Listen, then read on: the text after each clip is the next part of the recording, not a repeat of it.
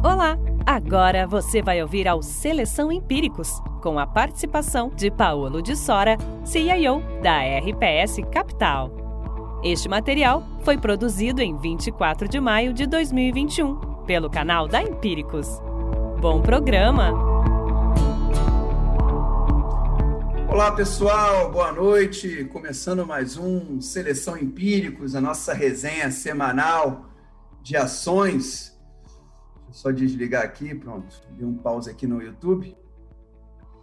Boa noite, pessoal. Bruno, João e hoje uma, um convidado ilustre aqui, Paulo de Sora, CIO, CIO do, da, da RPS Capital.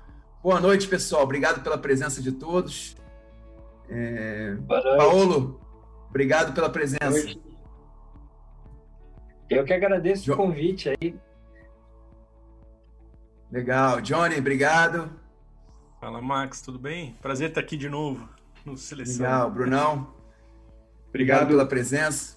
Obrigado, Max, pelo convite. O pessoal falou aqui nos comentários já que, que a live de hoje está Champions League. Não sei se vocês leram aqui, mas já é. falaram que já estão gostando da live aqui hoje. Com certeza oh, não é por causa da gente, né? Por causa do Paulo. Né? E nem por mim, né? Que é isso, não me coloca nessa fria, não.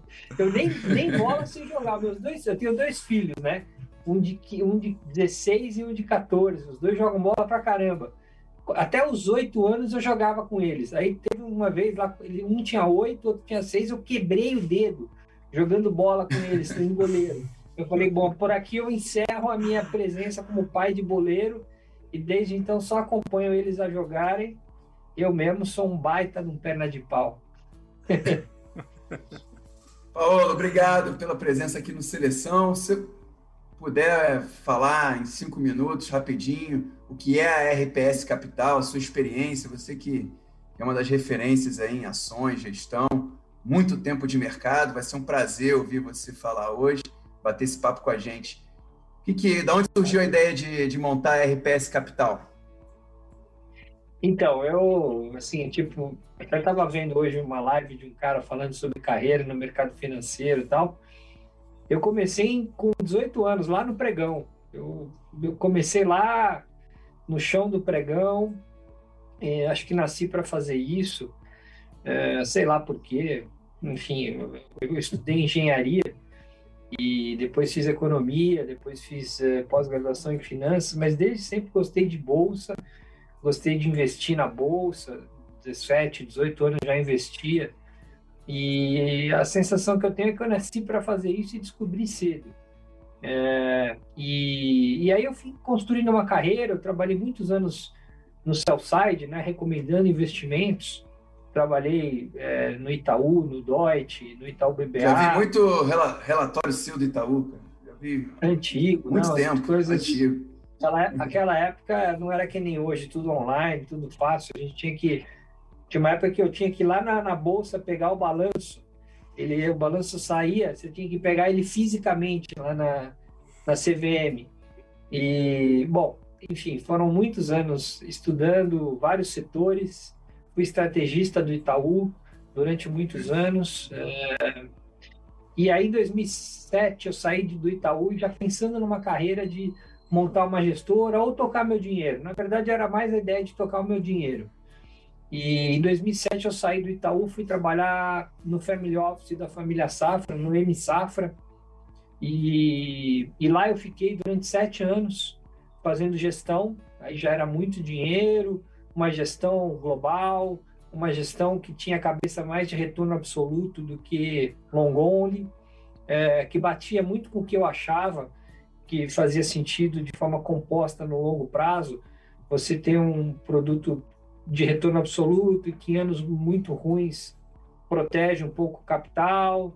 Uh, o Brasil, eu sou mega crítico dessa história que o Warren Buffett pousou em Guarulhos e aqui vale a mesma coisa que vale lá. Eu acho que é um baita absurdo. A gente mal consegue enxergar o, o PIB desse ano, o juro dos próximos 12 meses, a inflação, a gente bate cabeça nos próximos 30 dias Imagina projetar 30 anos e trazer a valor presente numa taxa que sei lá qual é. Isso eu falo porque eu fiz durante anos e anos isso, né? E falava, pô, não, não acerto nunca. não é possível. E, de fato, assim, o cenário macro no Brasil é uma loucura, né? Bom, aí eu sempre me identifiquei muito com essa história de retorno absoluto, uh, querer ganhar 20% ao ano, número assim mágico, 20% ao ano é o número, 20%, quero ganhar 20% ao ano. É, foco em ações, e assim eu fiz no M Safra durante muitos anos, e aí, em 2013, eu saí de lá meio que para tocar a minha grana, eu e mais um analista que trabalhava comigo lá. E aí, pô, uns três caras falaram: Porra, o Paulo, gosto, vou investir com ele. E, e aí falou: Pô, mas era só para tocar minha grana. Eu falei: Não, mas, mas pô, vamos, vamos fazer maior. Aí a coisa foi ganhando corpo.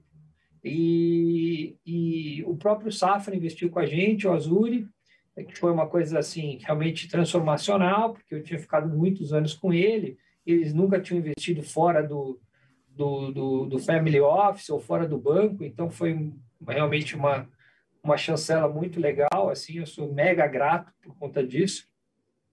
E aí chamou, chamou a atenção de outras famílias que, que viram esse movimento, e aí hoje a gente, a gente começou, na verdade, focado em family offices, e a gente tem 36 grandes famílias brasileiras que investem com a gente. E aí, mais recente, aí eu montei uma sociedade muito legal. A gente, nós somos hoje 30 pessoas na RPS, 19 pessoas no time de gestão, seis sócios principais na holding. É, as decisões são por maioria na holding, não tem mais um controlador dentro da RPS, é, não tem mais um gestor principal dentro da RPS. A gente foi construindo um modelo meritocrático, societário, para reter e trazer talentos. A gente tem sido capaz de trazer muitos talentos do mercado para dentro da RPS, de gestoras muito maiores do que a nossa, exatamente por esse modelo meritocrático é, de, de controle descentralizado que a gente montou. E, assim, sou muito orgulhoso dessa empresa que a gente construiu, essa empresa de investimento, que tem diversos fundos sobre gestão, uh, e todos num pilar desse, desse modelo. Esse é, esse é um negócio de pessoas. Né? O Bloomberg é igual, o escritório na Faria Lima ou na, em Osasco dá na mesma. Uh, enfim, o que faz a diferença são as pessoas, a experiência, a sinergia e o sofrer. Né? Quem sofreu mais, com certeza, manja mais. E eu costumo dizer que a gente tem um índice de sofrimento aqui na RPS, que inclusive vocês fizeram um estudo sobre o índice de sofrimento dos nossos fundos, né? de um dos nossos fundos, que é o Total Return, que é um fundo que abriu agora para pessoa física pela primeira vez, que aliás é um fundo que eu recomendo todo mundo estudar. Segundo a Empíricos, esse fundo é um dos fundos que tem o melhor retorno com o menor índice de sofrimento. É que eles não, nunca vieram aqui, não viveram as cotas todo dia e viram o nosso né, aprendizado ao longo do tempo e o sofrimento que, que a gente viveu para chegar até aqui. E o, e o legal do sofrimento em gestão é que ele vira processo você tenta não errar, a mesma, fazer a mesma cagada de novo. Vamos Sim. fazer uma nova cagada. A mesma cagada é, é, ser idiota, né? E como a gente já fez bastante cagada, a gente foi aperfeiçoando os nossos processos de investimento. Hoje a gente acha que tem um processo muito bem azeitado, diferente do que a gente vê por aí em termos de gestão de ações. E, e aqui estamos. Hoje fez oito anos a RPS agora em março desse ano. Não foi fácil. Começamos em 13, bolsa caiu. 14, bolsa caiu. 15, bolsa caiu. Aí teve um período mais fácil, aí veio 20, catástrofe. Mas sobrevivemos. Estamos aqui. Passaram-se oito anos, demos 15,5% de retorno ao ano nesse fundo, que foi bolsa mais 7, CDI mais 7, correndo aí um, um, um risco da, um terço do risco da bolsa nesse produto específico que é esse produto que pela primeira vez está se abrindo para o investidor pessoa física, que é o RPS Total Return. E legal, Paulo. um pouco essa história. Legal, legal. E a vida do gestor e do investidor é, é construída com, com mão calejada, né? Então a gente acaba aprendendo com, as, com os erros, né? No, ao longo Eu costumo dizer pilha, pilha de omeprazol vai, vai empilhando o omeprazol, assim. E principalmente aqui, né? A gente não consegue enxergar. Parecia que estava tudo certo, o juro ia ser baixo. Agora o Brasil entendeu que tem que fazer reforma, que, que não pode fazer populismo, que o juro, que a inflação tem que ser baixa. Só que, putz, durou o quê? Dois anos, dois anos e pouco, já estamos discutindo de novo fazer cagada tal. Então, é difícil. Mas, enfim. O Brasil Bom, tem muitos gestores muito bons. Esses que sobreviveram é. tem mais, mais de oito anos, é, eu recomendo investir em qualquer um deles, porque oito anos no Brasil é longuíssimo prazo. Aqui. É verdade. E, Paulo, Bom, mesmo diante desse. Fala aí, Bruno. Não, eu só ia reforçar a indicação aqui, porque de fato a gente se aproximou muito, muito da RPS e essa reabertura para o varejo pela primeira vez é, é bem bacana.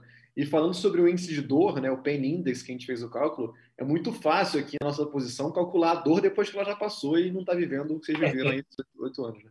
Então, assim, a gente transformar é. isso numa métrica, é, o nosso trabalho... Aliás, é bem legal, viu? É, bem legal. Parabéns pela, pela iniciativa. Eu, eu, eu achei que fez sentido, assim. Gostei do, do, do estudo de vocês. Até a gente incorporou aqui internamente.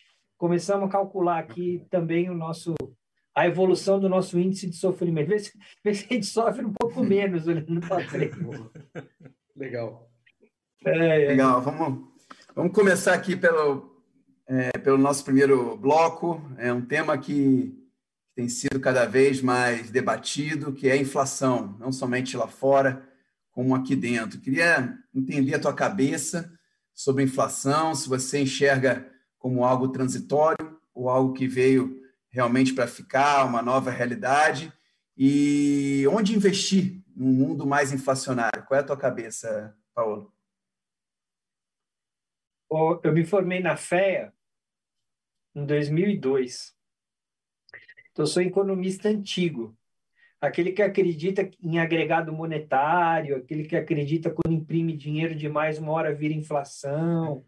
Claro que tem forças da tecnologia que fazem o ambiente inflacionário hoje ser menor do que se imaginava antes, né? A, enfim, a economia compartilhada, a tecnologia, o envelhecimento das pessoas, enfim, tem forças sim que foram dominantes até 2019 que jogavam a inflação para baixo. Só que de 19 para cá a gente imprimiu uma quantidade de dinheiro avassaladora. 30 trilhões de dólares foram injetados na economia global, seja em compra de ativos, seja em estímulo fiscal, crédito, eu acho que vai virar inflação. Eu acho que vai virar inflação. Eu não acho que a inflação é tão transitória assim. A gente está vendo assim problema num dos pontos que são mais estruturais, que era até um desejo do, do Banco Central americano, eu acho que de várias economias do mundo, que é ver a inflação de salário subir. Né?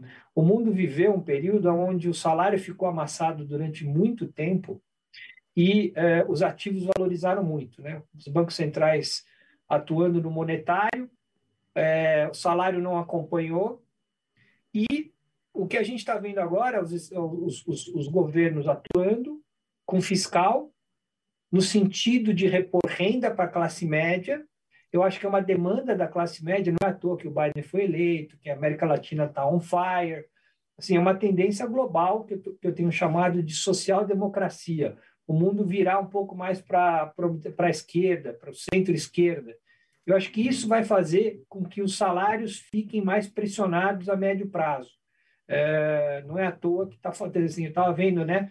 Um dos problemas dos Estados Unidos é que as mulheres voltaram um pouco para o trabalho, né? Com a história da pandemia, ficaram em casa, estão recebendo cheque e acho que estão gostando de ficar em casa. Talvez umas não voltem, outras voltem, mas de qualquer forma a minha visão é que a gente vai ter um fiscal mais forte no mundo, veio para ficar, e esse fiscal mais forte no mundo, na minha opinião, significa mais inflação do que a gente teve até então.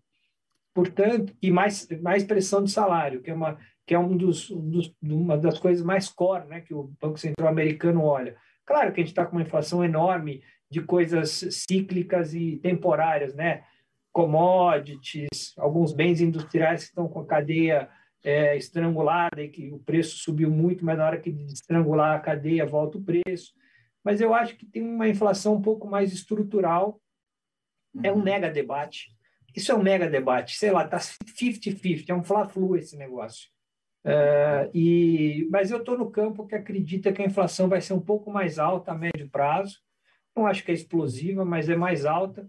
Portanto, eu acho que o monetário vai sair de cena antes do que as pessoas estão achando do que o próprio Fed está dizendo, e isso me preocupa bastante.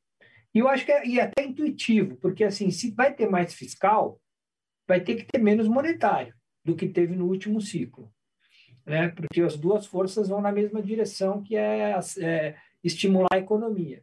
Então Sim. eu estou nesse campo que acha que o monetário vai sair um pouco antes da hora aí do jogo, a inflação vai, subir um pouco mais e, e, portanto, tem que prestar atenção. Eu acho que não é curtíssimo prazo, tá? Eu acho que a gente ainda tem uma janela de três a seis meses que o nego vai pagar para ver. Mas eu acho que para o segundo, final do segundo semestre, a gente sim vai ver é, talvez os bancos centrais, principalmente o Banco Central Americano e, e, os, e, alguns emergentes, começar a mexer nesse framework aí de quantitative easing e, e, e, aí a gente tem que prestar bastante atenção nas classes de ativos que a gente investe. Eu estou no campo mais rock, aí, se eu tivesse que dizer. Entendi. E o que comprar nesse cenário, Paulo? Cenário de juros mais altos, tudo, tudo que inflação mais alta. inflação, né? Tudo coisas que protegem da inflação. Sabe um trade que eu fiz recente? Assim, eu nunca investi em Bitcoin, né? nunca.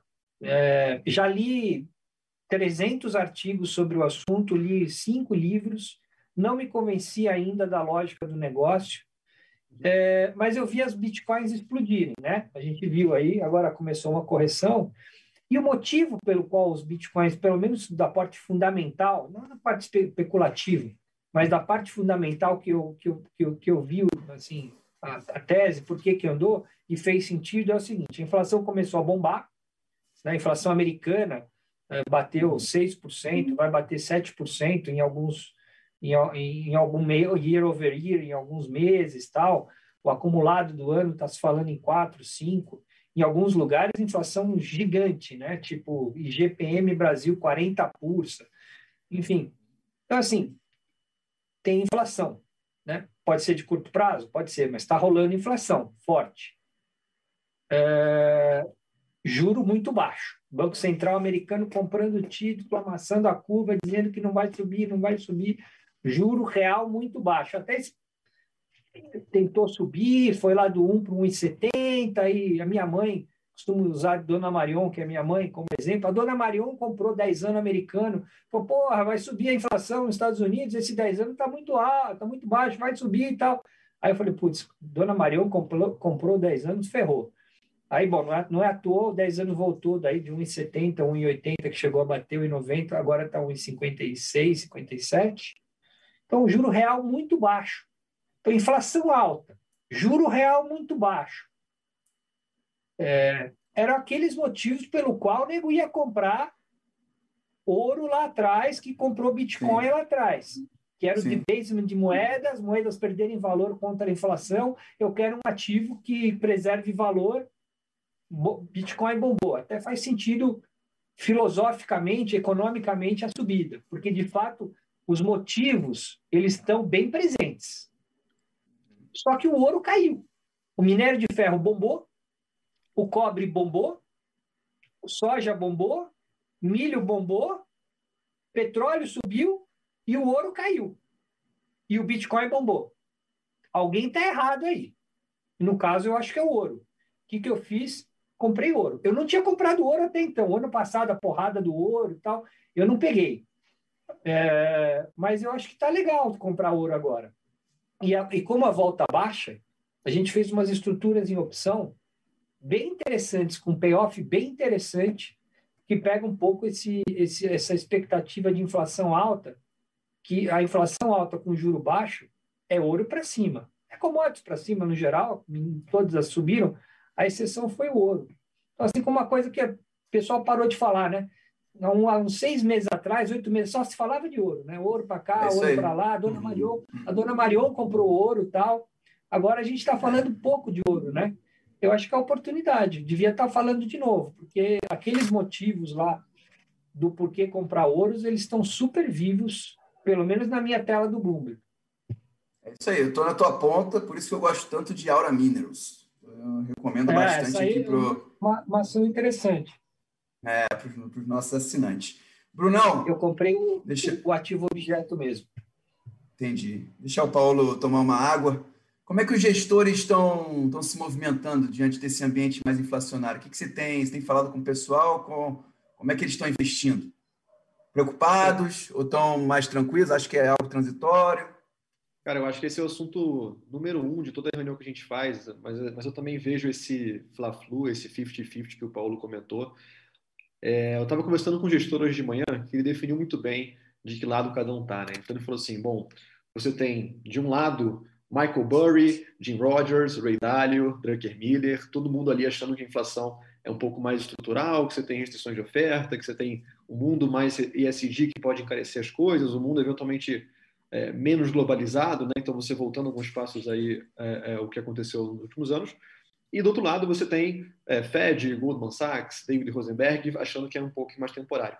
E, e de fato está muito dividido. É, o que eu estou vendo como unanimidade é os gestores acreditando, de maneira, a maioria deles, né, acreditando que ainda tem, como o Paulo falou, talvez uns três, seis meses aí de, com certeza, inflação. E aí depois a gente vai ver é, o que vai acontecer. E assim, falando um pouco de ativos, a gente vai entrar depois aqui também, mas commodities é o, é o segundo tema mais comum nas reuniões, junto com inflação, porque tem tudo a ver uma coisa com a outra, e todo mundo está, de fato, é, comprando cobre e deixando um pouquinho de lado o ouro, que foi um tema muito mais ano passado. Quando chegou ali em novembro, quando chegou a eleição do Biden, o pessoal deu uma segurada no ouro. E eu acho que ainda não voltou. Assim, até o Paulo está sendo até acho que pioneiro nisso aí, quando você conversa com a maioria do mercado. Acho que o mercado ainda não voltou para o ouro, é, ouro de fato, né, como deveria. Mas assim, essa é a principal pergunta. Uh, quer dizer, são duas perguntas, vai uma dentro da outra. A principal pergunta é: é temporário versus estrutural? E dado que é temporário ou estrutural, o que, que eu compro? Né? Então acho que essas são as duas coisas principais. Mas é Fla-Flu, né? Que Fla-Flu hoje em dia falar isso é bem injusto, né? é meio Quem vai falar o que, que se compra é meu amigo João, nesse ambiente inflacionário, que ele está cheio de dica lá da, da Bolsa Americana. Caramba. Johnny, o que, que se compra nesse ambiente inflacionário lá no nosso querido S&P? Pois é, né? É... O que está ganhando nesse ano, né? Real estate, real estate americano. É, se você pegar os, os, real assets, enfim, todos os REITs americanos, eles estão assim, com desempenho muito acima aí do S&P 500, Dow Jones, enfim, é, parte devido à questão da própria reabertura, né? Então, o que acontece é que os investidores acabaram abandonando a classe o ano passado, justamente por conta da dificuldade, do Covid, da pandemia, etc e tal. E agora está todo mundo de olho por, nos ativos de novo, primeiro, porque eles capturam a retomada, a reabertura, né? Então, vai, um exemplo icônico aí, o Empire State, né? O REIT do Empire State disparou de novembro para cá, subiu mais de 100%. É um cara que é um ícone aí. É, captura a reabertura e captura a inflação de, de ativos, né, que deve vir com uma. Bom, já está vindo, né, já veio. Né, as casas dos americanos o, o, pre, o valor médio das casas dos americanos ultrapassou a barreira dos 400 mil dólares. Isso não acontece há muito tempo. Quer dizer, então a gente já vê essa inflação é, nas casas dos americanos fora dos grandes centros. As, as unidades dos grandes centros ficaram muito caras e agora, desculpa, ficaram muito baratas e o investidor agora vai voltar, porque todo mundo quer voltar para Nova York. Não há quem queira ficar no subúrbio de novo.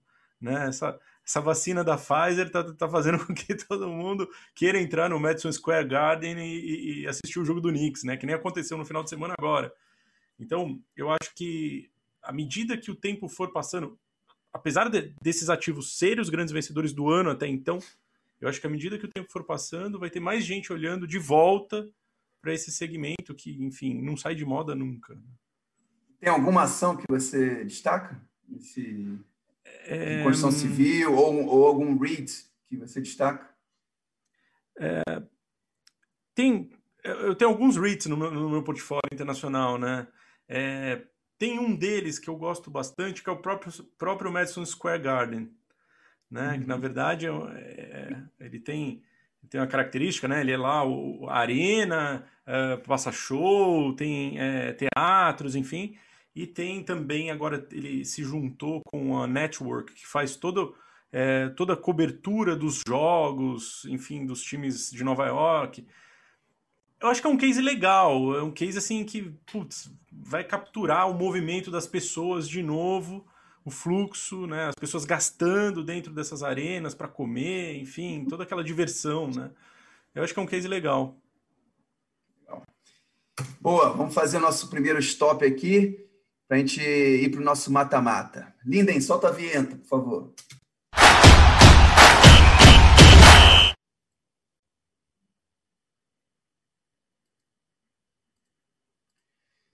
Vamos lá. Mata-mata é o seguinte, Paulo. A gente coloca duas situações, duas ações. Hoje, hoje eu trouxe duas situações.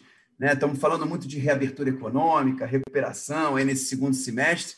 E aqui a gente tem que decidir é, você tem uma grana, tem que investir em reabertura. Aonde você investe? Reabertura nos Estados Unidos ou reabertura no Brasil? É para comprar a Target lá no, nos Estados Unidos ou para comprar a, a lojas Renner aqui no, no Brasil? O que, que você acha, Paulo? Ô, Max, é, eu tenho uma opinião bem forte sobre esse assunto, tá? Eu acho que é, a reabertura brasileira ficou muito cara eu, a, gente, a gente abre a bolsa em diversas bolsas, né? Porque não dá para olhar qual o, o índice geral, sei lá. Você tem um grupo que é commodities, muito claro, pesado no índice, representa aí, sei lá, 40%, 30%, 35% do índice. Aí você tem bancos, que é um outro grupo grande, e aí você tem o resto. E o resto tem muita reabertura. É, tem as locadoras, tem as empresas aéreas, tem os retailers, tem os e-commerce, enfim, tem muita coisa que eu costumo chamar o resto, a turma de qualidade, aonde os long only estão investidos, né? O long only não tem commodity, não tem banco, tem alguma coisa do resto. Esse resto, na nossa conta, está negociando a 20 vezes preço-lucro para o ano que vem. 20 vezes, que é o múltiplo do S&P. O S&P está negociando 20 vezes para o ano que vem. O está revisando os números do S&P essa semana vários bancos, 230, 220, 210, é, que dá lá os 20 vezes. Tá? Então, o que é Brasil doméstico está negociando no múltiplo do S&P, o que eu acho caro. Eu não, não consigo justificar macroeconomicamente, num ano de eleição, que vai ser o ano que vem, o Brasil negociar no mesmo múltiplo do S&P. Então, assim, eu definitivamente acho muito melhor comprar reabertura fora do Brasil do que comprar no Brasil.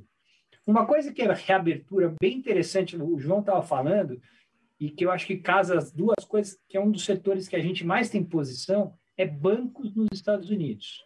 Bancos nos Estados Unidos é reabertura, porque lá a economia estando forte, você tem o ciclo de crédito natural de uma economia forte, você tem, se o Fed tiver que subir juro, pelo bom motivo, que é uma economia forte, é bom para banco, aumenta o ambiente de spread de crédito. É, então, esse é um setor que pega a parte cíclica, que aqui a gente está falando que realmente a economia americana vai bombar nos próximos trimestres, que protege da questão da inflação barra do juro, que banco normalmente vai bem com um ambiente de juro subindo, é um dos setores combina com esse REIT aí do, do João. E eu acho que o valuation de banco nos Estados Unidos é bem razoável, bem, bem razoável. Assim, tipo, na, nas nossas contas, assim, na média, os bancos americanos estão negociando a 13 vezes anos para o ano que vem, 12 vezes. Num ambiente que o juro real é negativo, se subir muito vai ficar zero, ah, você está tá falando aqui de um earnings yield na faixa de 5%, 6%, eu acho bem legal, com, com, com crescimento. Então, uh, é um dos setores que a gente gosta. Então, para ir direto ao assunto, quem olhar múltiplo da Renner com a múltiplo da, da Gap, que olha, olhar shopping no Brasil com shopping nos Estados Unidos, airline no Brasil com airline nos Estados Unidos, e comparar comparáveis, vai ver que você está pagando mais caro para estar tá exposto à reabertura Brasil hoje do que lá. E convenhamos, a nossa reabertura está mais incerta do que a reabertura deles. que eles já estão com a vacina, já aconteceu, eles não têm uma eleição ano que vem, não tem problema fiscal, não tem problema de uma inflação fora da caixa que a gente está vivendo de curto prazo, que pode ser mais ou menos permanente. Enfim, claramente o cenário macroeconômico dos Estados Unidos é muito mais arrumado do que o cenário macroeconômico do Brasil. E, no entanto, por escassez ou porque tem poucas empresas uh, realmente líderes, etc., a verdade é que hoje o investidor no Brasil está pagando prêmio para estar tá exposto à reabertura versus Estados Unidos. Então, como a gente, nos nossos fundos, tem essa prerrogativa de investir aqui ou lá fora, a gente tem feito esse play específico de reabertura fora nos Estados Unidos. E para quem quiser uma reabertura um pouco mais estressada, que está lá uns dois, três meses antes, e que também tem coisas de reabertura muito baratas, eu olharia alguma coisa na Europa também. Você compara uma airline na Europa e uma airline nos Estados Unidos, as, as, as europeias estão muito descontadas. Então, é, se, quiser, se quiser sair do mais seguro para o mais arriscado, eu iria para um arriscado na Europa do que um arriscado no Brasil. Legal, legal, uma visão diferente, né? A gente fala muito de reabertura econômica aqui e o Paulo prefere reabertura nos Estados Unidos a múltiplos mais descontados. 1 a 0 reabertura americana. João, você é suspeito, hein? Mas fala aí um pouquinho. Tem, eu tenho que jogar nas duas pontas, né? É difícil. É. Mas eu, eu tô, tô com o Paulo. Eu acho que os Estados Unidos, eles, assim, eles guardam esse, esse poder de recuperação da economia americana muito forte. Né? A gente tem visto, assim, as varejistas andarem muito bem, e aí não é só essa questão do, do suporte, dos cheques que estão chegando, a gente está vendo os caras se reinventarem, né? Você citou um case que eu gosto muito, que é a Target, né? Inclusive foi recomendação hoje da carteira do Money Rider, eu já tô enfim, eu já tive essa história com ela lá atrás, a gente ganhou dinheiro com ela, vendi, tô comprando de novo. É, a hora que você olha o resultado do primeiro trimestre da Target, eles conseguiram transformar muito bem o que era só um varejo físico por uma coisa de é, online mais serviços. Né? Então eles se aliaram ali com a Ulta Beauty, né? que é uma empresa de serviços de, de beleza, com a própria CVS, com a própria Apple também, para fornecer produtos dentro das, das lojas, das mega stores deles, enfim. Então, você percebe que a, a maior parte das empresas americanas, os caras não, não ficaram nem um pouco parados aí na pandemia. Os caras estão tentando se reinventar para sair mais forte de, nesse movimento aí de reabertura eu acho que o crescimento nos Estados Unidos esse ano vai, assim, vai surpreender. Vai vir Sim. melhor que esperando. 2 a 0 Estados Unidos. Brunão, Target, Bank of America ou Itaú, Santander e Loja Gênero? O que você prefere? Cara, minha opinião ela vale menos, então vou botar aqui um 2,5 a 0 porque eu tendo a concordar também. Acho que a gente é, quase pedindo música no Fantástico se fosse três, mas eu tendo a concordar porque eu tenho me convencido muito disso, é, da capacidade dos Estados Unidos de mostrar o quão ele é forte nas crises e se reinventar, né? É, e o que o Paulo falou em relação às incertezas, ao nível de certeza que tem aqui versus lá, eu acho que isso é muito relevante. Né? A gente tem aqui uma série de coisas ainda na frente que lá eles já não tem, assim, eles já estão é, em outro nível ali. Então, de maneira macro, sem entrar aqui também nos cases micro, que eu nem tenho a capacidade para isso, mas eu tendo a concordar mais com os Estados Unidos do que com o Brasil. Beleza. Então, vou fazer o meu golzinho de honra aqui, vou, vou defender o, a nossa pátria aqui e vou votar aqui na Reabertura Brasil. Eu acho que tem alguns cases, até concordo com o Paulo, na média, é, estamos falando de múltiplos aí, 20 vezes, 25 vezes, realmente. É, mas se a gente fazer um stock picking, pode ter coisa interessante aí, mais contada. E principalmente bancos. Né? Que talvez os bancos possam ser o grande destaque aí para a gente é, vir uma, uma bolsa buscar patamares maiores. Né? Estamos falando de um Itaú, de um Bradesco, de um Santander negociando próximo a 10 vezes preço-lucro, né? talvez um pouquinho abaixo aí de, do, do que os, os bancos americanos. Então, acho que tem valor. Se a gente fazer um stock picking aqui, tem coisa boa a preços descontados. Então, vou fazer meu, meu golzinho aqui na reabertura Brasil, mas então foi um 3 a 1 para a reabertura dos Estados Unidos. Uh, vamos lá, vamos mudar um pouquinho de assunto, vamos falar de commodities, Paulo. Paulo é, commodities também é um assunto muito presente nas nossas discussões, comitês. Queria entender qual é a cabeça da RPS para commodities.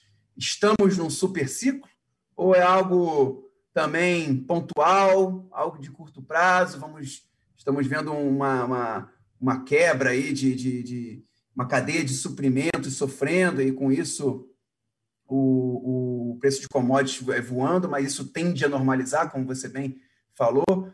Que, que a gente pode imaginar de commodities? A gente vai ver minério para cima, aço para cima, commodities agrícolas para cima, ou tende a, a, a, se estabilizar nos próximos meses? Olha, eu estou numa linha de que eu acho que subiu demais, né? Custa para produzir 30, está vendendo a 230 é, subiu demais. Dito isso, eu, eu tenho eu não, eu não quero falar a palavra superciclo porque fica meio babaca é, e, e, você querer dizer que você consegue enxergar muito, muito além. Mas, assim, eu acho que tem três coisas que suportam a tese de que a gente vai ver preços de commodities, na média, mais altos nesse ciclo econômico, que começou o ano passado, do que a gente viu no ciclo anterior, 2007 e 2020. Primeiro, essa história da social democratização do mundo, né? melhor distribuição de renda. Isso veio para ficar. A, a, a, classe média do mundo meio que saiu da caixinha e está exigindo isso dos governos. Então, vai ter mais fiscal. Fiscal de recomposição de renda. A turma da classe C e D consome mais como percentual da sua renda disponível, óbvio, e consome mais commodities na sua, na sua cesta de consumo. E, não é à toa que a gente está vendo: falta aço, falta plástico, falta vidro, falta cimento, uh, carne, é, tudo, todo tipo de coisa, porque a classe média de fato saiu para consumir bens duráveis, principalmente para a economia fechada, né? Não dá para ir no restaurante, não dá para ir para Disney, não dá para ir para o hotel, pô, vamos gastar reformando a casa, vamos gastar comprando uma segunda casa, enfim. Eu acho que essa, essa dinâmica veio para ficar nessa parte de recomposição de renda. Portanto, se eu tiver certo nessa tese, eu acho que a classe média do mundo vai consumir mais nos próximos 10 anos do que consumiu nos últimos 10 e vai ter mais demanda de commodities. Além disso, a gente está vendo infraestrutura fora da China, né? Não, quase não teve infraestrutura fora da China nos últimos 10 anos. Era só a China reformando seus portos, aeroportos, seus trem-bala para cá e para lá, e o mundo fora da China investindo em tecnologia, né? Legal. Eu acho que agora o mundo vai fazer um catch-up nesse déficit de infraestrutura que criou versus a China. Estamos vendo Biden falar em pacote de infraestrutura, a América falar em pacote de infraestrutura, outros países da Europa falando em, em, em infraestrutura, talvez muito focado nessa nova infraestrutura, né? infraestrutura da energia limpa, da energia renovável, da, da reciclagem, do, do baixo carbono, mas não deixa de ser infraestrutura. Né? Uh, e eu acho que esse ciclo veio para ficar. Né? Então, a gente vai ver, sim, mais investimento em infraestrutura. Então, pelo lado da demanda, eu acho que vai ter mais demanda por commodities nos próximos anos. E do lado da oferta, como era tudo da velha economia que ninguém investiu, não tem. Tipo, ninguém construiu uma planta siderúrgica nos últimos 10 anos, nem uma planta de cobre, nem uma planta de petroquímico, nem nada. Enfim, na verdade, se investiu menos do que a depreciação bem menos do que a depreciação. Então, não vai ter oferta e demora. Imagina, quero construir uma planta siderúrgica hoje. Cara, pode colocar 10 anos. Só de, só de IBAMA, só de meio ambiente nesse mundo ISG, pode colocar aí dois, três anos para aprovar.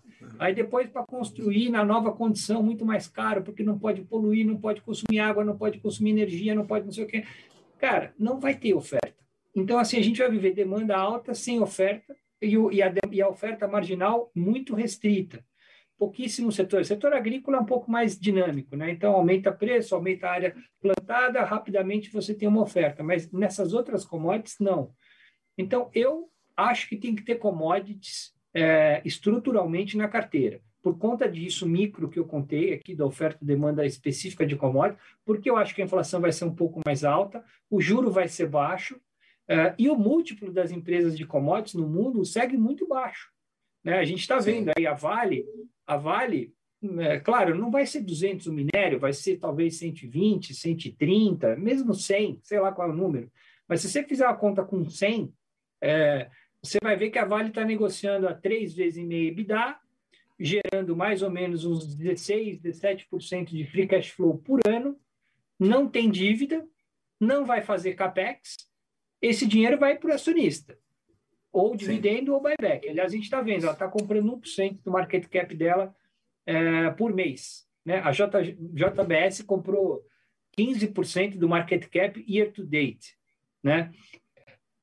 E assim está acontecendo com outras. Então, assim, eu acho que a gente está num ciclo legal de commodities. E no Brasil, o legal de commodities é que você leva junto um câmbio desvalorizado. Então, é, eu acho até pode se valorizar um pouco o real, está desvalorizado demais relativamente, mas vai seguir um câmbio desvalorizado estruturalmente. Porque, na minha cabeça, o modelo macroeconômico que a gente vai viver, depois a gente pode até entrar nesse detalhe mais de Brasil, a gente vai viver assim: é um país que tem uma dívida alta, não pode ter um juro muito alto por conta disso, porque não consegue carregar. Então, a gente vai, ver um, vai ter um juro mais baixo do que deveria.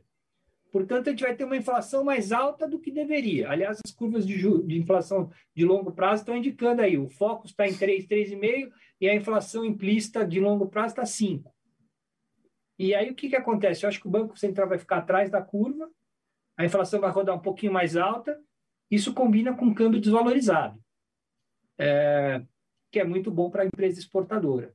Então, por tudo uhum. isso, valuation estrutural lá fora, inflação e câmbio desvalorizado, que eu acho que veio para ficar, não vou chutar que é 5,30, 5,20, 4,80, qualquer número desses é desvalorizado relativamente.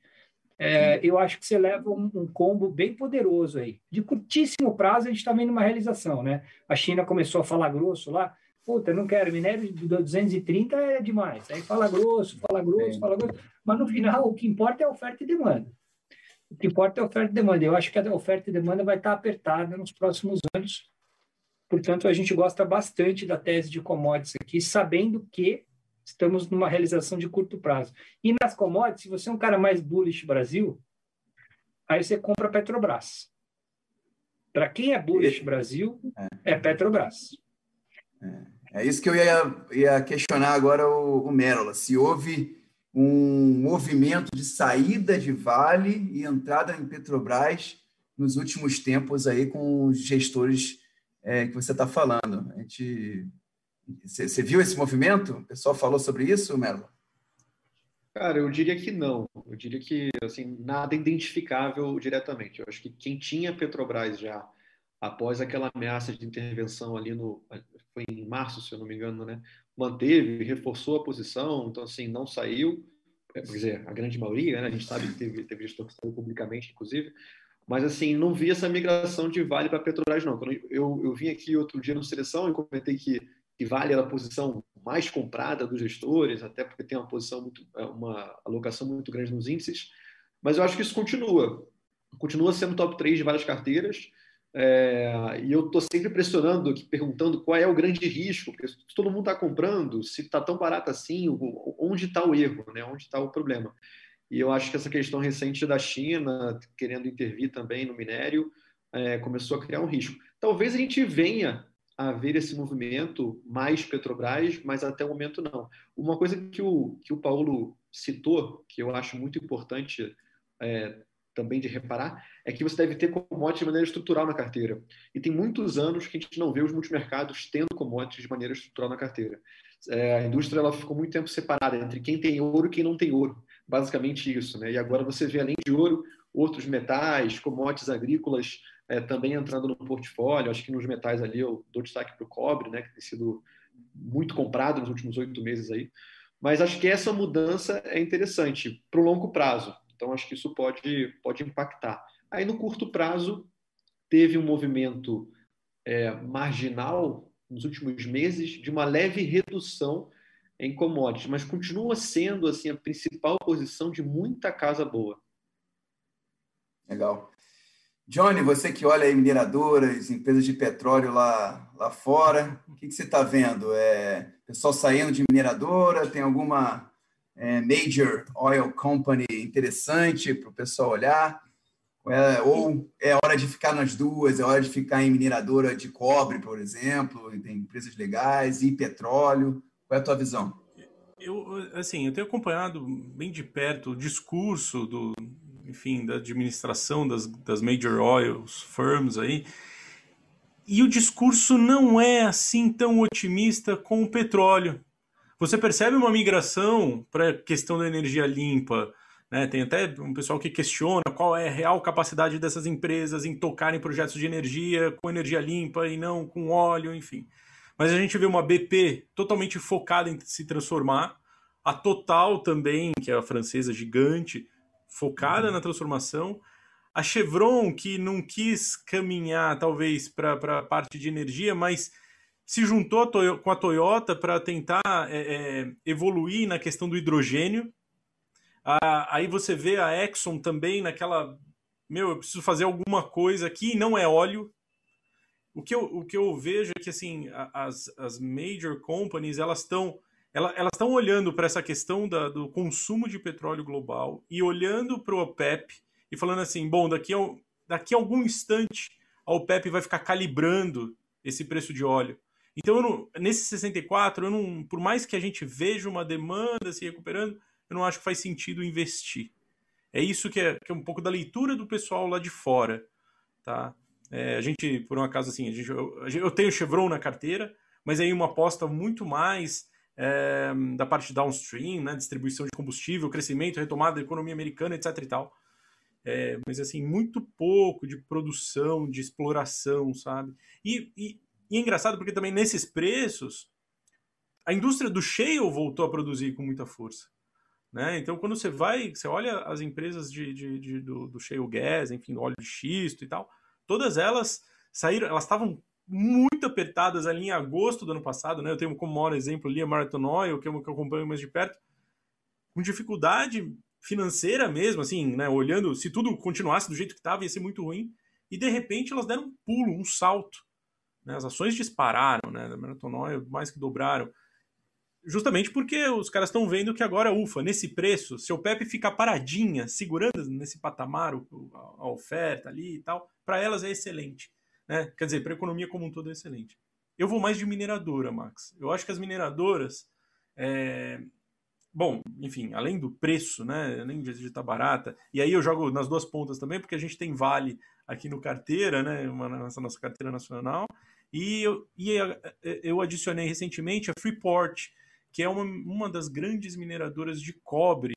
É, adicionei nas carteiras internacionais para justamente tentar capturar um pouco dessa, na verdade, dessa transformação. O, o cobre, para mim, talvez das commodities, é aquela que, vamos dizer, está passando por uma mudança estrutural.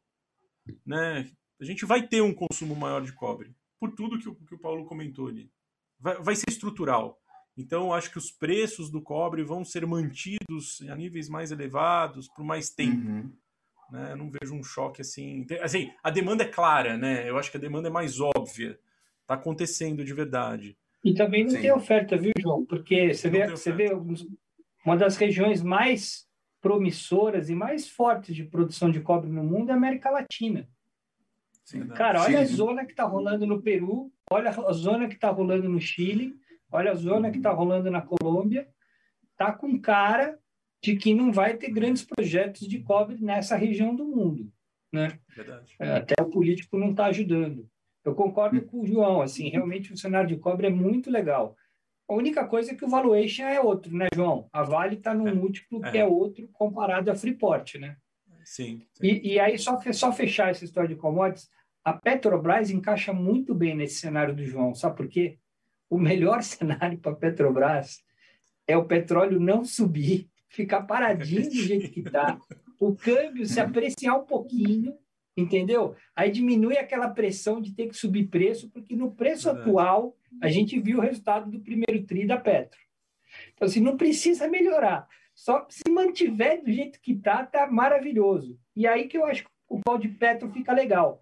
Se você é muito bullish com o preço do petróleo, melhor comprar a Chevron. Aliás, melhor comprar as europeias. A gente tem algumas europeias na carteira que ficaram bem descontadas versus as americanas. Agora, é, eu também estou com o João. Eu acho que o preço do petróleo não, não, sobe muito, não, porque tem oferta, né? A gente sabe, tem do X, é. tem do da OPEP. E, e, assim, o legal da Petra é que ficou num, num, num patamar que, assim, tomara que não se mexa. Isso aí. Legal, legal. Vamos fazer um corte aqui para nossa nossa segunda vinheta, golaço da semana. Solta aí, Linden.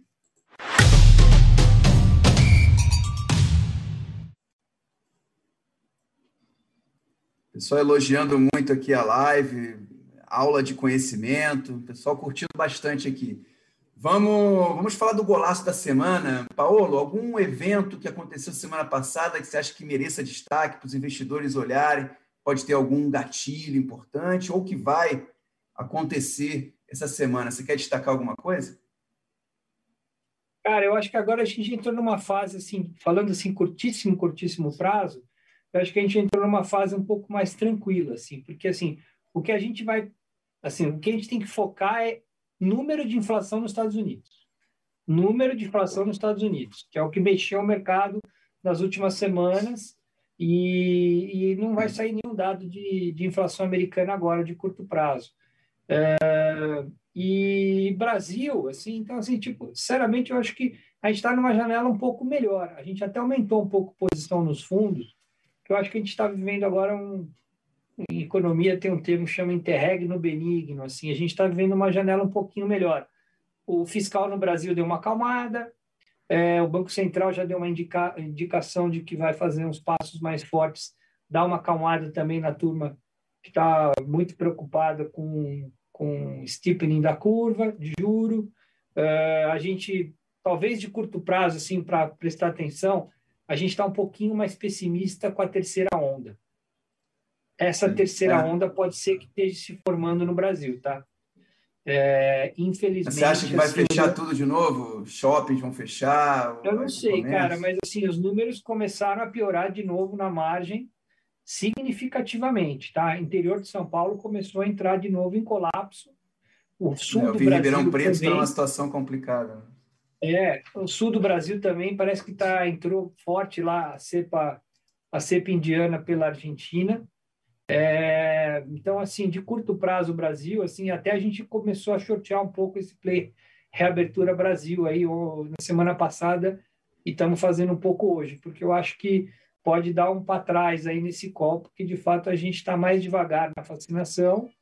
Era para estar tá vacinando um milhão, um milhão e pouco por dia nós estamos vacinando só 700, 650. Então, faltou, está faltando um pouco de vacina no curto prazo. Estou falando isso bem curto prazo, porque acho que até a vacina vai vir, é, sei lá, se não for agora, é, no final de julho, julho vai vir. Mas, assim, pode ser que a gente tenha que fazer um novo lockdown aí se os números dos hospitais baterem de novo aqueles números feios do mês passado. Então, Sim. a gente ainda está numa fase. Eu, eu, prestaria atenção, talvez, nisso, assim, ver se essa história da terceira onda de fato se consolida. Está com cara que vai se consolidar, infelizmente. É, é. Aí vai ser um golaço contra, né? É. golaço contra. Vamos ver, tomara que não. É. Tomara que não. Bruno, quer, que não. É. Bruno, quer destacar alguma coisa a semana que foi interessante, ou essa semana? Cara, o meu golaço tem muito a ver com esse tema. Eu acho que é um, uma possível mitigação de risco, que é o fato das vacinas da Pfizer e AstraZeneca estarem tendo eficácia contra a variante indiana. Né? Então, acho que isso pode ser um mini golaço aí. Talvez reduza um pouquinho esse risco que o Paulo falou. É, se Deus quiser. Eu estou falando bullish que a gente vai aí, abrir Paulo. segundo semestre, tá? A gente vai abrir o segundo semestre. Estou falando assim que curtinho o prazo, talvez a gente tenha que dar um passo atrás antes de dar dois para frente. Entendi. Johnny, algum fato que na semana passada te chamou a atenção? Ou essa semana que vai chamar a atenção? É, na verdade, não foi um fato. É, bom, enfim. É, foi um acerto aí da, dos assinantes do carteira que compraram o Banco Pan lá atrás. E nessa semana saiu um relatório do, do bem bullish do, do Itaú BBA, é, falando muito bem aí do Banco Pan, né? Então, o case que a gente carrega já há algum tempo. É, o BTG realmente transformou ali a estratégia do PAN, né? E, enfim, as ações dispararam aí, deve ser uma das ações que mais sobe na Bolsa Brasileira esse ano. Eu acho que e ontem e a semana passada deu uma arrancada, né? Hoje também subiu bem, então essa para mim foi o golaço. Boa, eu vou destacar aqui é, a 3R Petróleo, que teve um block trade na semana passada, né, onde um grande acionista é, das antigas saiu e acabou diminuindo a pressão vendedora no papel, e hoje a gente viu o papel aí subir 7%. Eu acho que foi um, um gatilho importante esse block trade, retirando esse peso que estava no papel aí, que saiu de 45 para 36. Eu acho que agora o papel, a, a ação volta aos patamares de 45 reais. Eu queria destacar que na quarta-feira a gente vai fazer uma live, eu e Felipe, com o CFO e com o diretor da operação offshore de 3R Petróleo. A gente vai divulgar amanhã. Uh, Paulo, você tem ampla experiência aí com ações no Brasil. O que, que você está vendo desse BOV? Esse BOV aí a 124 mil pontos hoje. Você acha que a gente pode buscar, e mesmo nessa situação aí de essa reabertura meio capenga, você acha que a gente pode buscar algo 140 mil pontos no final do ano? O que você acha? Eu acho que 140 pode até ir, mas assim, a gente está numa fase de mercado, Max, não só no Brasil, no mundo, tá? Onde vai ser mais alfa do que beta, tá? Os múltiplos já subiram muito, né? Que nem a gente falou aqui, a bolsa ex commodities e banco tá 20, o S&P tá 20, é, enfim, as bolsas mesmo na Europa já estão mais caras. Eu acho que no geral, pelo ciclo, ponto do ciclo econômico que a gente está, que é um ponto onde a expectativa já é alta, de tudo, todo mundo já está esperando muita coisa. Agora é a entrega versus a expectativa. É um momento onde, em alguns lugares, a inflação começa a incomodar, portanto, o Banco Central começa a mexer. Estados Unidos, a gente já está começando uma discussão mais pesada sobre o assunto.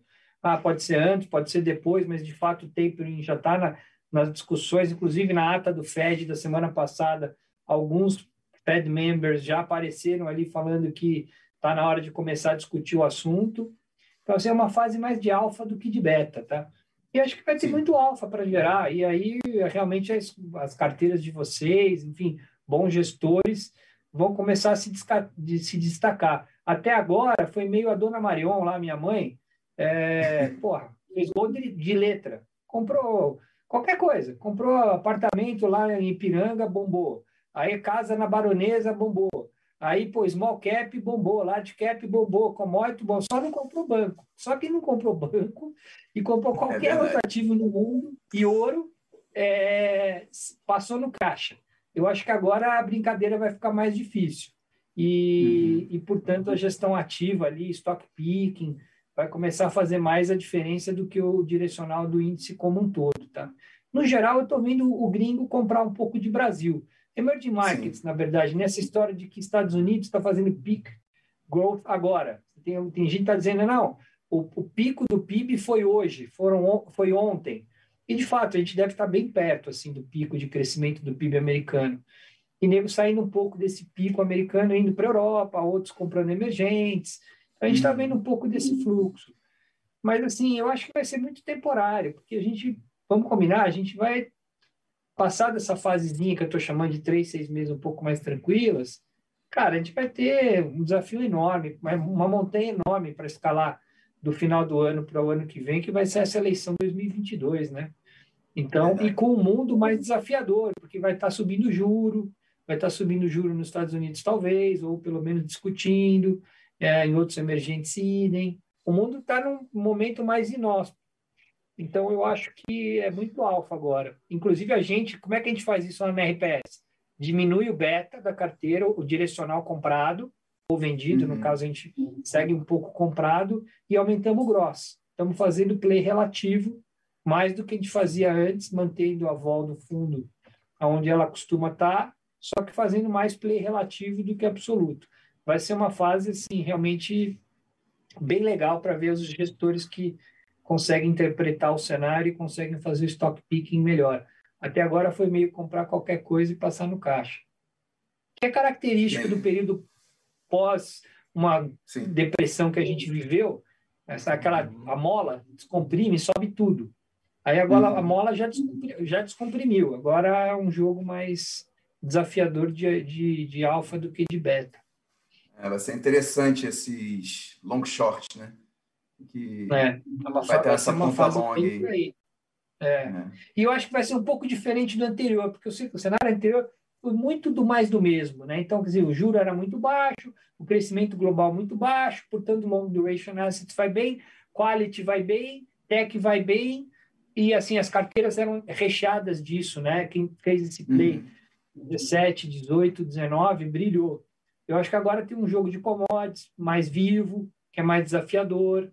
Você tem um jogo, um jogo enfim, de small caps, empresas novas vindo para a bolsa, coisas uhum. novas aparecendo. Então, é, eu, vai ser bem interessante, assim, de geração de, de, de alfa, assim.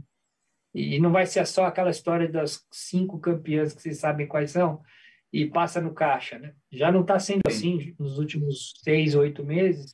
Eu acho que o jogo vai continuar meio assim, mais difícil. Legal.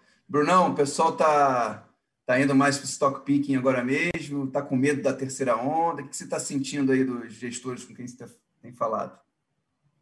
É, em relação ao alfa versus beta, eu acho que esse movimento tem acontecido já há uns seis meses aí, pelo menos, a gente tem sentido isso também.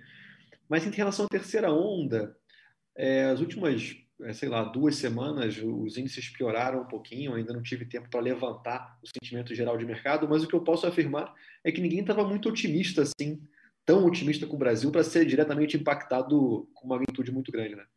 Então, uhum. é, Assim, o, os gestores, em geral, já estavam pessimistas por outros motivos, ou então neutros ou levemente otimistas, não muito, por outros motivos, né? nossa questão política, fiscal, e o risco de terceira onda estava meio que precificado já com uma extensão da segunda. A gente nunca acabou, a gente nunca melhorou a segunda de fato. Dizem que a gente nunca melhorou da primeira de fato, né? mas a gente está aí numa, numa nova onda.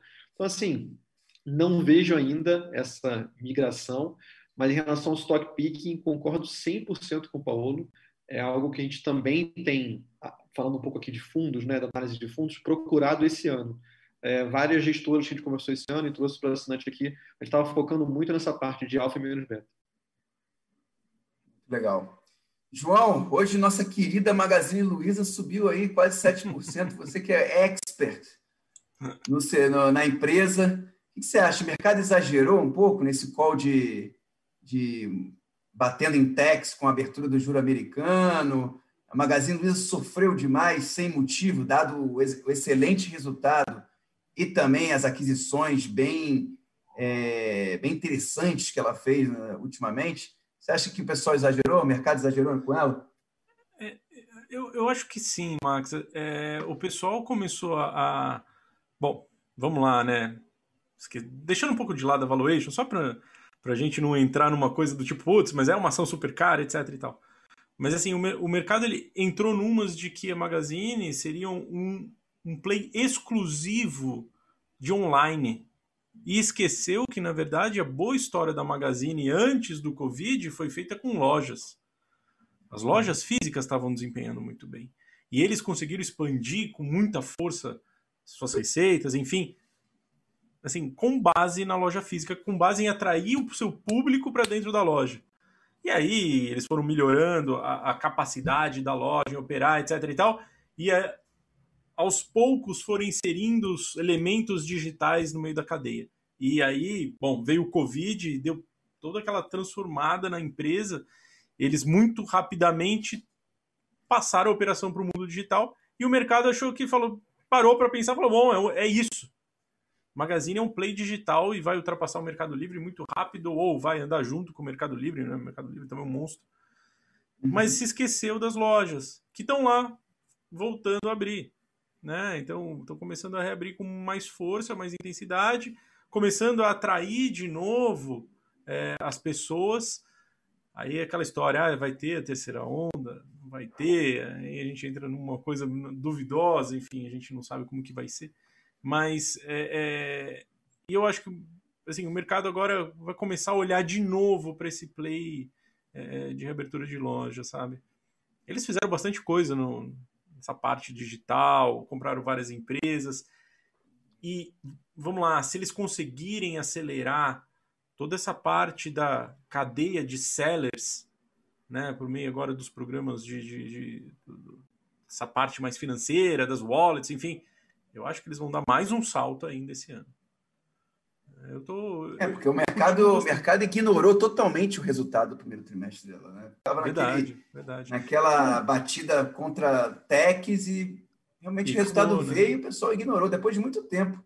É sempre o resultado da Magazine, quando ela surpreende, a ação responde bem. Dessa vez não foi isso. É verdade. E, e, como ignoraram também o Mercado Livre, né? Quer dizer, eu, eu acho que o Mercado Livre é, ele vai entrar muito mais nessa questão de tax, principalmente porque é um case negociado em Nasdaq, é um case que está dentro de todos os grandes hedge funds. Né? Todo mundo que fala assim, ah, América Latina, vamos de Mercado Livre, que nem fala, vamos de Ásia, vamos de C Limited, né? que é a empresa lá do, do Sudeste Asiático, enfim, é a Shopee, vai, pronto, que está aqui no Brasil, a C Limited, mas que é a empresa lá do outro lado do mundo. E e aí, a hora que veio a, a, diretriz do tipo, não compramos mais 20 vezes sales, né? É um pouco isso, assim, resumindo, e vamos comprar 10 vezes sales, todo mundo caiu, né? Todo mundo despencou. E Magazine nunca negociou 20 vezes sales e caiu junto. Né? Uhum. Então, eu acho que tem um pouco dessa, é, é, dessa visão aí de, de tipo, como, como, como olhar o case, né? O pessoal precisa ir mais para o micro e tentar entender o modelo de negócio. Acho que vai ser, assim, vai voltar a ser vencedor nesse segundo semestre, sem dúvida. Legal. Paulo, o pessoal querendo contato da dona Marion como guru aí de, de ações. A dona Marion, a dona Marion começou a investir sem, sem ter conhecimento. Eu nunca falei nada para ela. Começou há 20 anos atrás com 100 mil reais. Passou 20 anos, ela continua só com 100 mil reais, entendeu? Ela ganhou, perdeu, aí, aí ela se apaixonou pelo Ike Batista, aí o Ike Batista deu, deu traiu Dá um ela, livro, hein? aí ela um se apaixonou por uma outra coisa horrível, tá, não sei o que. Ela falou, mãe, você já fez a conta de quanto você teria se você tivesse colocado dinheiro no, na poupança? Aí eu fiz a conta para ela, aí ela falou, pô, eu vou chorar. Eu falei, não, mas tudo bem segue o jogo. para dizer o seguinte, tem que se educar, tem que usar vocês, enfim, tem que aprofundar. É, nós estamos falando aqui de dizer, coisas bem sofisticadas, e a boa notícia é que o investidor brasileiro, cada vez mais bem informado e bem educado, está fazendo escolhas bem melhores. Aliás, o ano passado foi clássico, né? PF deu show ali, comprou no low, eu vi institucionais vendendo, alguns até investidores dos nossos fundos pedindo resgate, porque uhum. a gente tinha perdido 12% no fundo, que não foi quase nada, mas o cara panicou ali na hora e, e, a, a, a, verdade é que, na média, as PFs operaram muito bem a crise de 2020, graças é muito a essa educação financeira que tá vocês estão trazendo para esse mundo novo de investidores. Legal. Vamos fechar a nossa nossa resenha aqui para o nosso último quadro, Gol de Ouro. Roda a vinheta aí, Linden, por favor.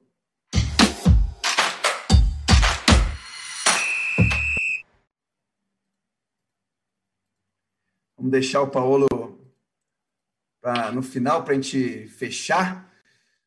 Brunão, qual o seu gol de ouro? Qual é a dica quente que você dá, quer dar para o pessoal aí do chat, os investidores que estão acompanhando a gente nessa segunda-feira, 8 horas da noite? Cara, talvez eu esteja alguns dias atrasados aqui, mas acho que ainda dá tempo, cara, de indicar criptomoeda. Então, acho que essa queda aí foi bem grande. É, para quem não é. tem posição, ou para quem teve a posição muito diluída, eu eu eu tô comprando um pouquinho mais de cripto na física aqui. Eu acho que é, bateu, acho que no máximo ali 330, 340 mil reais, né? Pensando em reais, está agora 200 mil reais, chegou a 170. Mas acho que é uma boa oportunidade para começar uma posição eventualmente. Aí, dica aí do Bruno. Criptomoedas. Lembrando que a gente tem o fundo da Vitro, né? Vitro Criptomoedas, para quem é, quiser montar uma carteira diversificada e balanceada aí de cripto.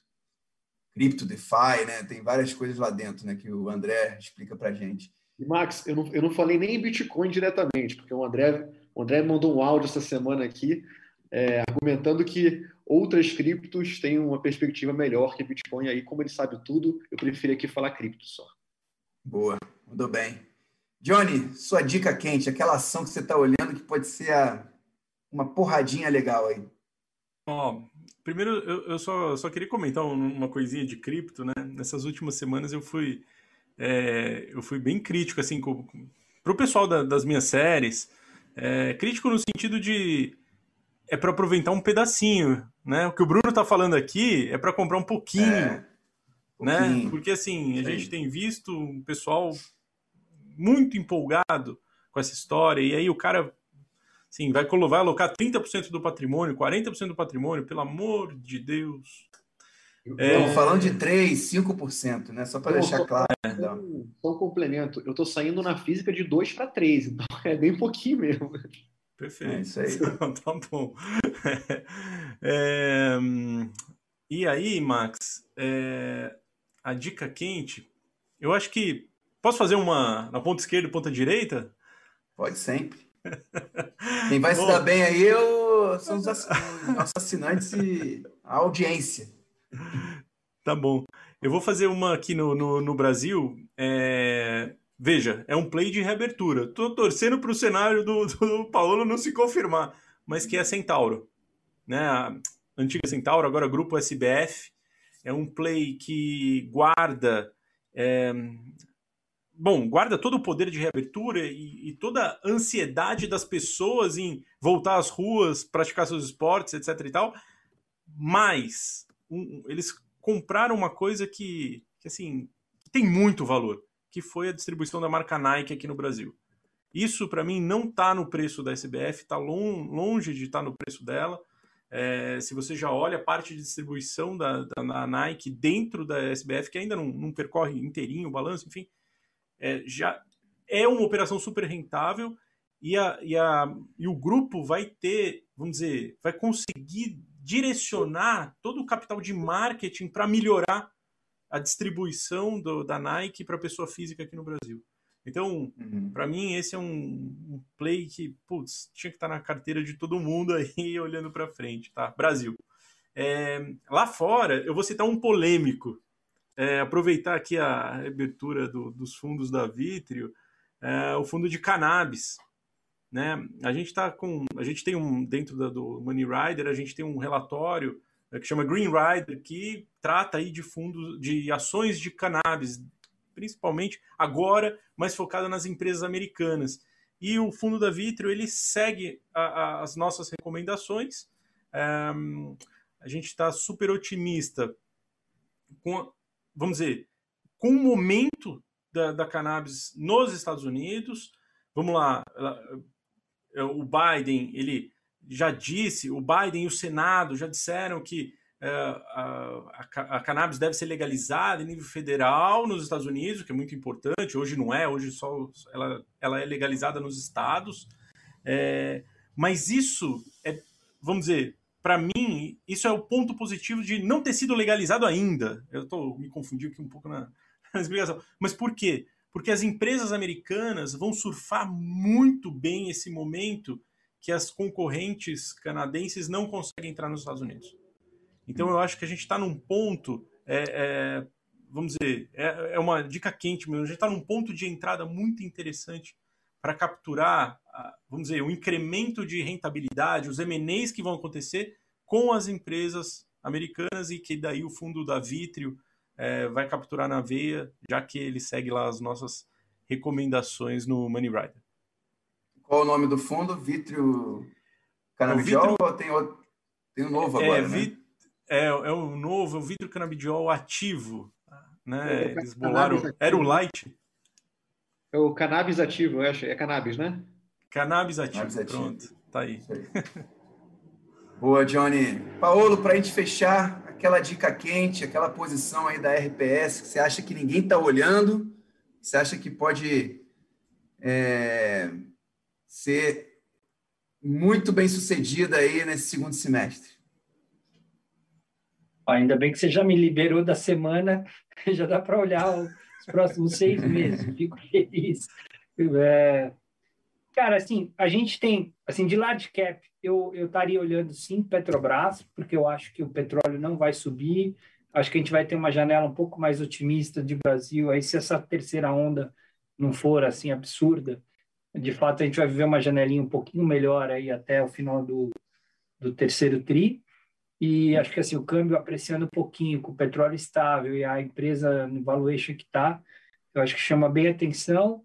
De empresa menor, a maior posição que a gente tem no fundo é a Intelbras. A gente gosta bastante da Intelbras, é uma história é, de uma empresa é, que está crescendo muito, cresce 30% ao ano durante muitos anos, num múltiplo aí de empresa de baixo crescimento. Né? Nas nossas projeções, ela está negociando 17 vezes o lucro para o ano que vem, que é basicamente múltiplo de múltiplo quase de supermercado.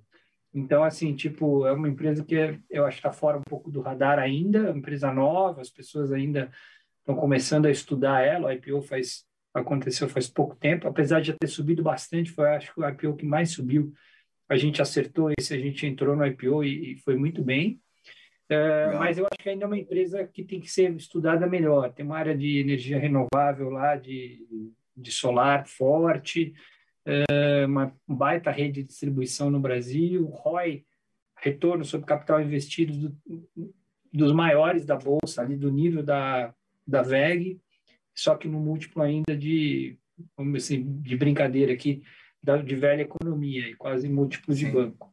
Então, a gente gosta bastante desse case.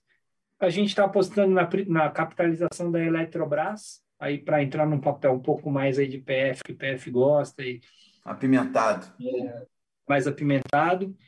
E uma que eu acho que eu sou um dos únicos investidores institucionais que tem esse papel, mas que você eu estava ouvindo o João falar ali da, do, do Banco Pan, e aí eu vou colocar um nome que esse pessoa física adora, infelizmente pessoa jurídica ainda não, mas eu acho que vai virar, é a Oi. Quem que comprou a Oi? Não foi um tal de BTG Pactual que comprou a Infra? BTG comprou a Infra, porque é a, é a, é a futura Oi. Porque a móvel ela já vendeu. É, e o que vai sobrar da Oi é a Infraco, cujo maior acionista, aliás, o controlador, passou a ser o BTG Pactual. Se ele fez um bom trabalho na Eneva, se ele fez um bom trabalho no Banco Pan, eu acho que ele vai fazer um excelente trabalho nessa empresa incrível que é a Infraco da Oi a maior empresa de infraestrutura de, de, de, de, de digitalização do Brasil.